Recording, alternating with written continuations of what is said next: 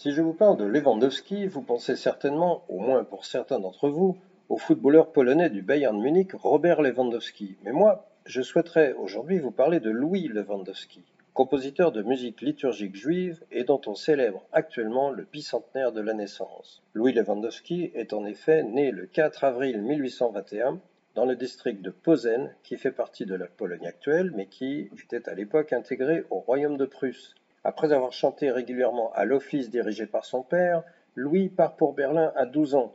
Il y étudie le piano et le chant et entre à l'Académie des arts de Berlin. C'est le premier étudiant juif ayant la chance d'y être admis. Puis il se dirige vers la composition de musique liturgique juive.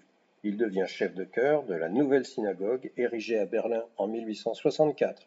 Il en compose alors l'ensemble du service musical et pour ce faire, il mélange des harmonisations de mélodies traditionnelles avec des compositions personnelles.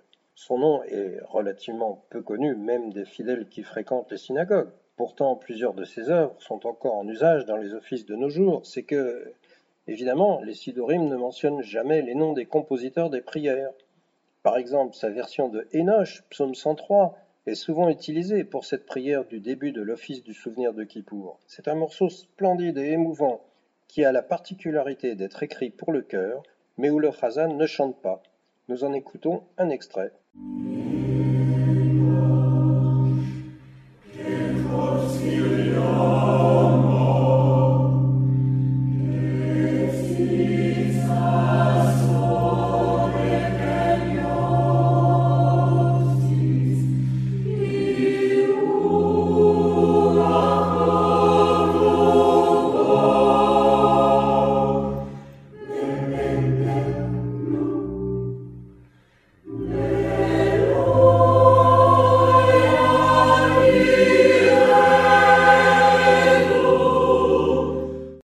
Lewandowski a enseigné à l'école libre juive et au séminaire juif de Berlin.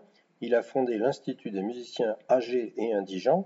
En 1866, il a été nommé directeur musical royal, titre particulièrement honorifique. Louis Lewandowski, mort à Berlin en 1894, fait l'objet chaque année à Berlin d'un festival musical qui porte son nom.